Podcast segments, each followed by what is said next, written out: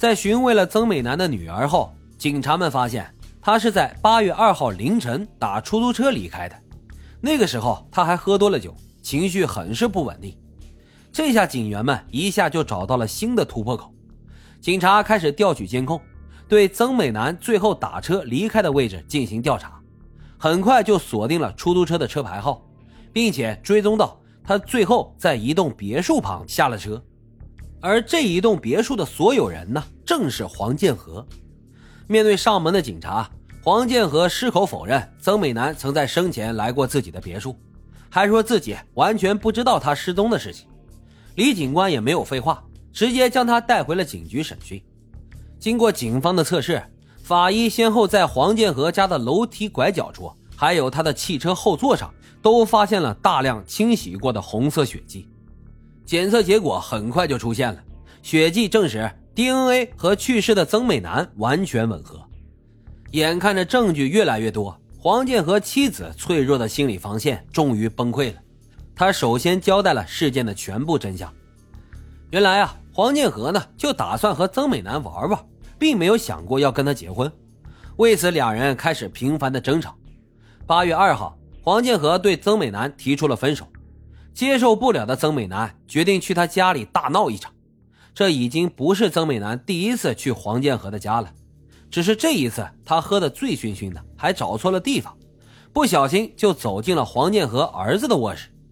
黄建和的儿子还在上中学呢，他被曾美男吵醒之后很是愤怒，他粗暴地将曾美男拖了出去，还拿棒球棍威胁他，于是两人就发生了争吵。黄建和出门一看。曾美男竟然找到自己家里来了，还打扰到了宝贝儿子的生活，于是烦不胜烦的他，就拿起厨房的水果刀准备下手。就在这时，他的妻子却死死地拦住了他，不让丈夫干蠢事。然而，盛怒不已的黄建和早就失去了理智，他拿着儿子手上的棒球棍，对着曾美男的后脑勺狠狠地就敲了三下。眼看着曾美男血流如注，缓缓地倒在地上。他才意识到自己闯下了弥天大祸，黄建和决定销毁证据。他和儿子将尸体拖上车，准备埋掉。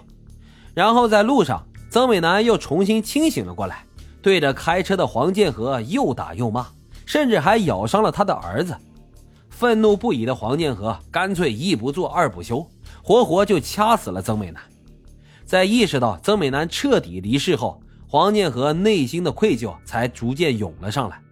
他想起两人经常去的约会地点，也就是乳姑山，一起去看风景。出于最后的一点眷恋，他开着车将曾美男的尸体运送到了乳姑山上，将他埋葬在了一处草丛中。直到机缘巧合之下，被玩遥控飞机的张先生发现，这才牵扯出了失踪案背后的真相。在警方带领下，指认犯罪现场的黄建和。面对两人曾经约会的地方，脸色阴晴不定，不知是想起了往日的甜蜜呢，还是那个晚上的绝情。无论如何，他的所作所为留下的是两个无辜破碎的家庭。听完整个故事，心仪和男朋友心中是百感交集。司机说，他每每经过乳姑山时，都会想起那天山上看到的森森白骨，当地人一般都会避开那个山头。也就是你们这样的年轻人胆子才这么大。只见雨势渐渐变小，心仪和男朋友道别了司机后，来到了附近一家餐馆，准备吃点东西压压惊。他们也通知了原先一起骑行的朋友。在等待的间隙，俩人是心惊胆战。回顾着刚刚山上的诡异遭遇，男朋友安慰心仪说：“你一定是看错了，希望如此吧。”但那个地方确实发生过命案。按照张先生讲述的，今晚的遭遇总不像是巧合。劫后余生的心怡掏出了手机自拍，然而却是惊魂未定。手机刚拍的照片呢，又再一次让他们惊恐不已。只见照片的天空若隐若现，出现了一张酷似曾美男的脸。